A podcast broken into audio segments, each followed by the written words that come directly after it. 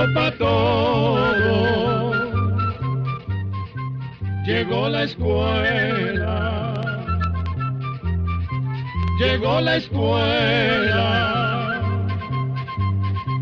Llegó por radio.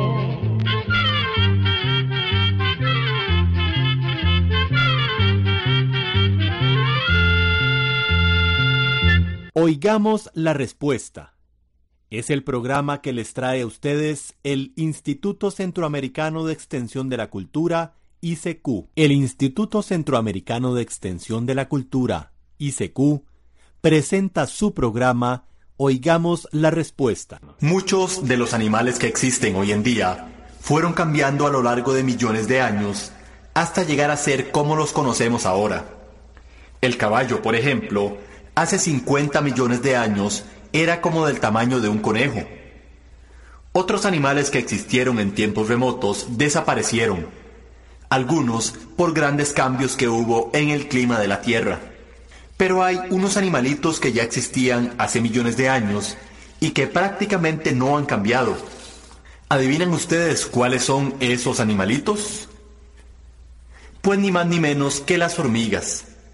Fíjense que se han encontrado hormigas muy bien conservadas que quedaron atrapadas en resinas o gomas de árboles hace millones de años.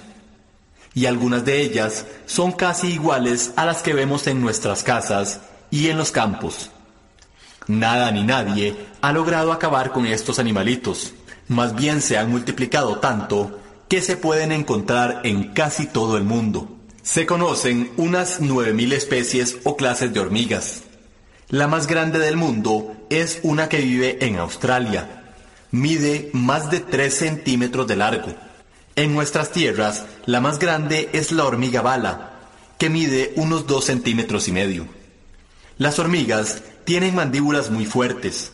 Con ellas pueden cortar hojas, despedazar los alimentos y transportarlos hasta el nido. Además, como son muy filosas, les sirven de armas cuando pelean con otras hormigas. Para comunicarse con sus compañeras, se valen de las antenas. Resulta que las hormigas tienen unas glandulitas que producen una sustancia especial. Esta sustancia le da un olor propio a las hormigas de cada hormiguero.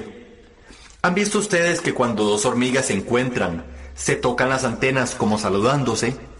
Pues así es como se comunican, ese olor tan especial que las identifica. Y como cada hormiguero tiene su territorio propio, el olor les permite saber si se trata de una de ellas o si es una extraña a la que hay que combatir. También cuando una hormiga sale a buscar alimento y lo encuentra, se devuelve al hormiguero rápidamente. Mientras va de regreso, presiona la panza contra el suelo, por lo que va dejando como un rastro del olor propio de su hormiguero. Entonces, las otras hormigas salen a traerlo, siguiendo el rastro de olor que dejó su compañera. Tan importantes son para ellas las antenas que cuando están trabajando, a veces interrumpen su labor para limpiarlas, pasándolas por un ganchito áspero que tienen en las patas de adelante. Otra cosa curiosa es que las hormigas respiran por unos agujeros situados en los lados de la panza, que se estira y encoge como un acordeón, haciendo que el aire entre y salga del cuerpo. Muchas clases de hormigas tienen en la panza un aguijón, con el que inyectan una sustancia irritante que les sirve para defenderse. Otras muerden con sus mandíbulas. Las hormigas viven en forma muy organizada, en la que cada una tiene una tarea que cumplir. En cada hormiguero hay diferentes clases de hormigas. Las obreras son las que se encargan de todos los trabajos. Algunas prácticamente no salen nunca del nido. Otras salen a buscar comida. También hay hormigas soldados que se encargan de la defensa del hormiguero. Tienen mandíbulas muy desarrolladas para pelear, por lo que se ven más robustas que las otras. Y también está la reina, que es la más grande de todas y la única que pone huevos.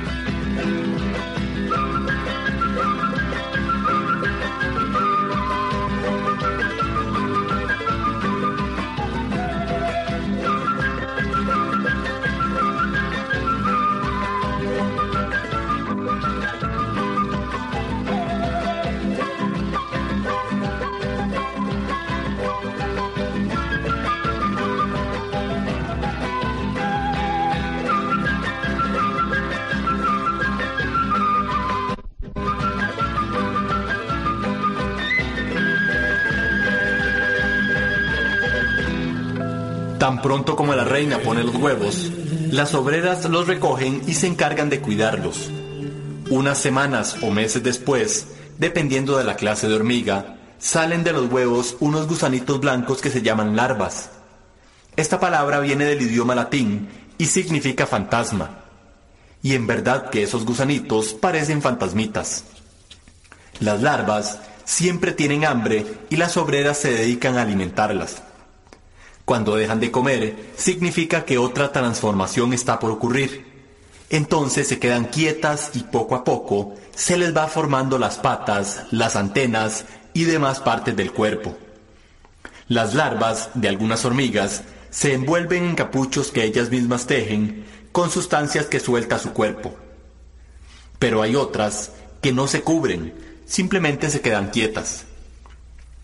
Semanas después, los animalitos que se cubren con el capullo comienzan a mover las patas y las antenas.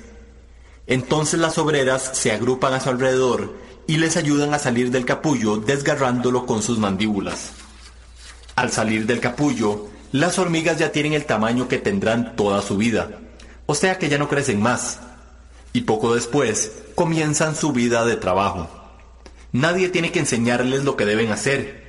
Ellas se guían por el instinto que es algo así como una experiencia que se hereda de generación en generación, como quien dice, nacen aprendidas. De vez en cuando nacen hormigas con alas, entre las que hay hembras y machos. Las hembras con alas se convertirán en nuevas reinas, y los machos o zánganos viven solo para fecundar a las nuevas reinas. Llegado el momento, las hormigas con alas alzan vuelo y se juntan en parejas Luego de aparearse en el aire, el macho cae al suelo y muere poco después. La reina ya fecundada se deja llevar por el viento hasta que finalmente llega a tierra, a veces a varios kilómetros del nido donde nació. Entonces busca refugio debajo de una piedra y escarba un huequito en el suelo. Tan pronto como está alojada, se muerde las alas o las frota para que se caigan. Ya no las necesita porque nunca más volverá a volar. Poco después, pone los primeros huevos, pero tiene que esperar varias semanas y a veces meses para que se transformen en hormigas. ¿Cómo hace para alimentarse si está encerrada en el nido? Vean qué curioso. Su cuerpo va absorbiendo los muñoncitos que le quedaron al arrancarse las alas, pero también se come algunos huevos, y cuando nacen las larvas, las alimenta con su propia saliva. Una vez que las larvas se convierten en hormigas, salen a buscar comida. Entonces la reina vuelve a poner huevos. Ya no tiene que preocuparse por nada. Las obreras se encargarán de alimentarla a ella y a las crías.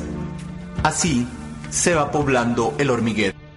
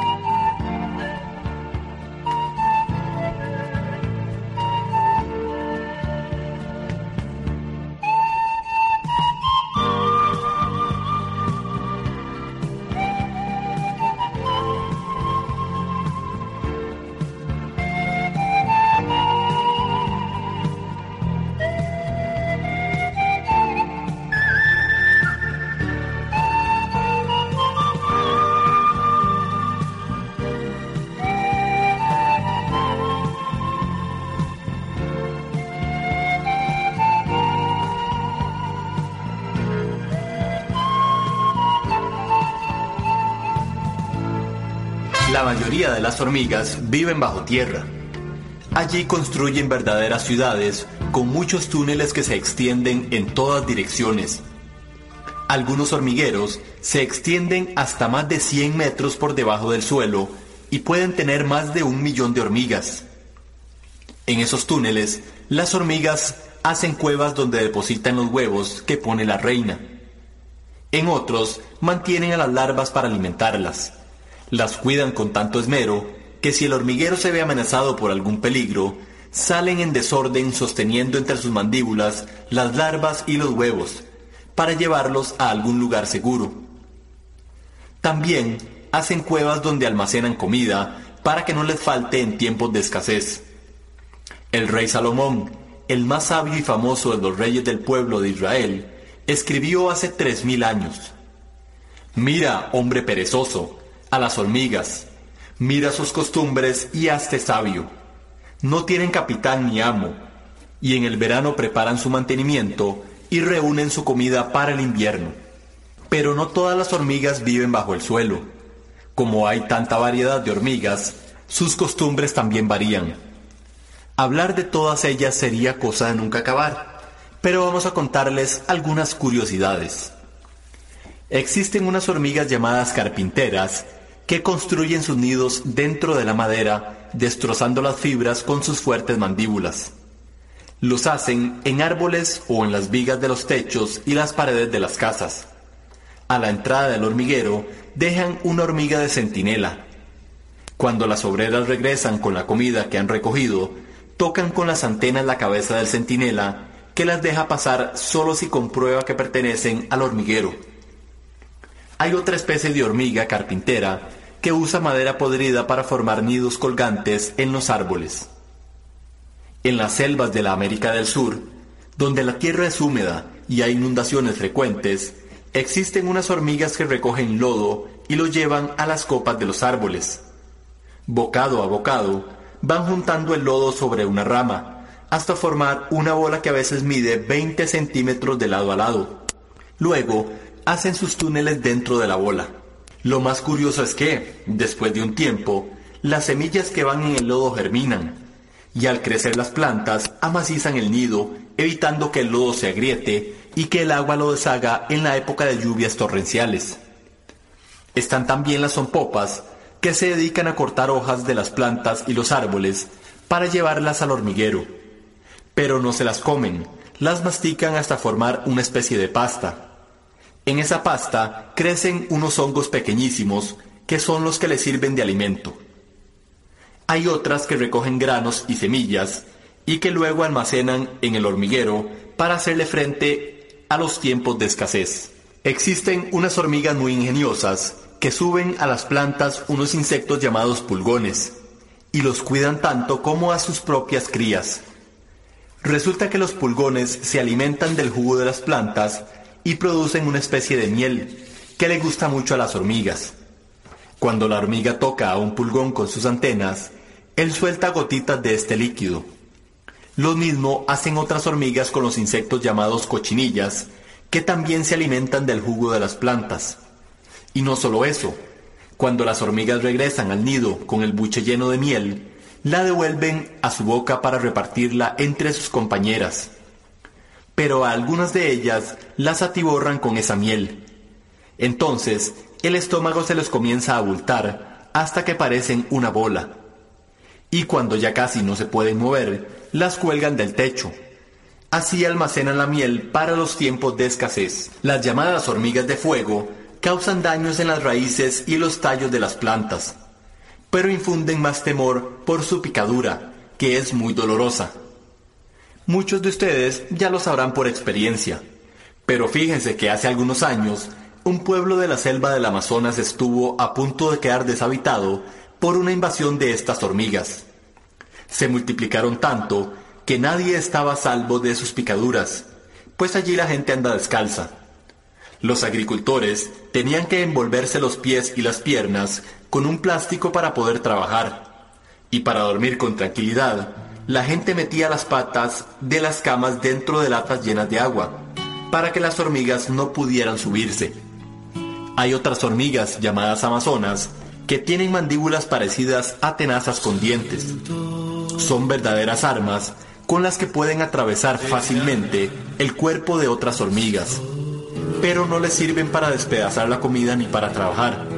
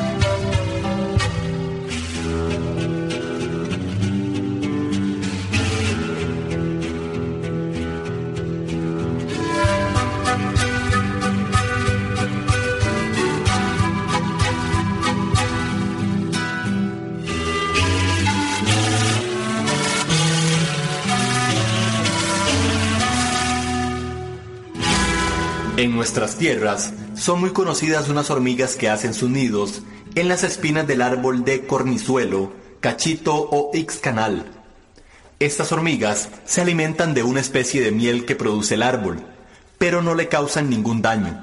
Más bien, como son tan bravas, protegen el árbol quizá mejor que sus propias espinas, pues así evitan que los animales se coman sus hojas. Pero también existen otras hormigas que viven en nidos fabricados con hojas. Se suben a una planta, escogen varias hojas y acercan unas a otras. Para que no se suelten, las mantienen juntas sujetándolas con sus mandíbulas. Detrás de ellas, otras hormigas sostienen larvas que están tejiendo sus capullos y las pasan alrededor de las hojas. Entonces, con el hilo que van dejando las larvas, forman un tejido que mantiene unidas las hojas. En algunas regiones de China, los agricultores buscan estos nidos para colgarlos en los árboles frutales, pues las hormigas mantienen alejados a los insectos dañinos. ¿Y qué decir de las hormigas conocidas como arrieras, ronchadoras o guerreras? No construyen nido ya que pasan casi toda su vida viajando de un lugar a otro. Marchan como un ejército, formando largas columnas que pueden alcanzar cientos de metros de largo y hasta medio metro de ancho. Los pequeños riachuelos no son problemas para ellas si desean cruzarlos. Forman puentes con sus cuerpos y las demás avanzan sobre ellas para alcanzar la otra orilla. Las marchas duran unas dos semanas. Luego se detienen en un hueco, una grieta o algún lugar que les sirva de escondite. Entonces se agarran unas de otras, formando como una bola o pelota de hormigas. Allí permanecen de tres a cuatro semanas mientras la reina pone los huevos y nacen las larvas. Después continúan su vida errante, llevando con ellas las larvas que sostienen en sus mandíbulas. Cuando uno de estos ejércitos de hormigas llega a una casa, las cucarachas vuelan alocadas, las arañas, los alacranes y otros animalillos que acostumbran vivir en las casas tratan de huir, pero las hormigas caen sobre ellos sin darle tiempo de escapar. Por lo general, llegan de improviso al anochecer, y varias horas después se van, tan de improviso como llegaron. Cuando llegan las hormigas, muchas personas prefieren abandonar la casa por el resto de la noche, pero no les importa la incomodidad, pues saben que cuando se vayan, la casa quedará limpia de toda clase de bichos. Bueno, pero se nos terminó el tiempo. Ya ven que cuando se habla de hormigas, es cosa de nunca acabar. Atención amigos, programa número 262. Así llegamos a un programa más de Oigamos la Respuesta. Pero le esperamos mañana, si Dios quiere, aquí por esta su emisora y a la misma hora. Mándenos sus preguntas al apartado 2948-1000 San José, Costa Rica. También nos puede llamar a los teléfonos 22 25 52 38 o 22 25 53 38 o mándenos un fax al 22 25 22 27. También le damos el correo electrónico icq Celo de icecu arroba icecu.org.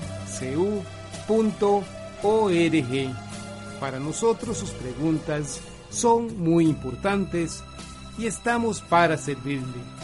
También puede dirigir su pregunta a esta emisora que ellos amablemente nos la harán llegar. Muy importante, dele su nombre completo, dirección bien exacta ah, y el lugar donde escuche el programa. Recuerde que comprender lo comprensible es un derecho humano. Que Dios le bendiga.